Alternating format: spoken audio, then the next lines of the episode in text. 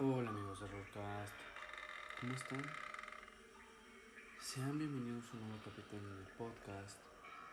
El día de hoy les voy a contar la cosa que habita debajo de mi cama. Apaguen las luces, pónganse cómodos y comencemos. He contado esto a varias personas. Ninguna me ha creído. Me han dicho que estoy loco, que debo de ir a un psiquiatra. Pero una vez más, debo de contar esta historia. Me llamo Jack. Antes creía que las historias de terror eran algo demasiado aburrido, irrelevante, sin importancia. Eso es lo que pensaba hasta que conocí a aquella criatura. Sí, esa, esa que me atormentaba por las noches, la que temía que realmente existiera, que no solo fuera mi imaginación. Esa noche podré decir que conocí a mi peor pesadilla. Fue un lunes, más o menos a las 7 de la noche, como un día cualquiera, solo que no sabía lo que me esperaba. Estaba demasiado cansado, así que me fui a dormir. Todo estaba en completo silencio.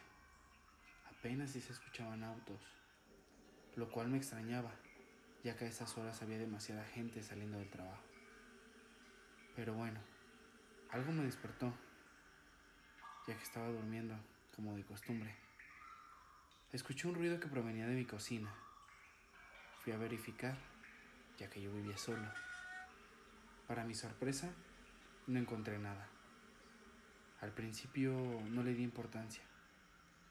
Pensaba que solo era un ruido, así que me voy a acostar. Después, escuché muy claramente que alguien estaba tocando la puerta de madera de una casa muy, muy violentamente. Ese ruido se escuchaba a lo lejos, pero se comenzaba a acercar. Descubrí que el ruido venía debajo de mi cama. Quité el colchón y descubrí que algo a la fecha no quisiera recordar estaba ahí. Era un cadáver en putrefacción, junto con una nota que decía, si encuentras esto, escapa inmediatamente. Él está cerca. Al principio pensé que solo se trataba de una broma pesada, pero al poco rato sentí que algo me golpeó. Caí inconscientemente y desperté en un lugar desconocido.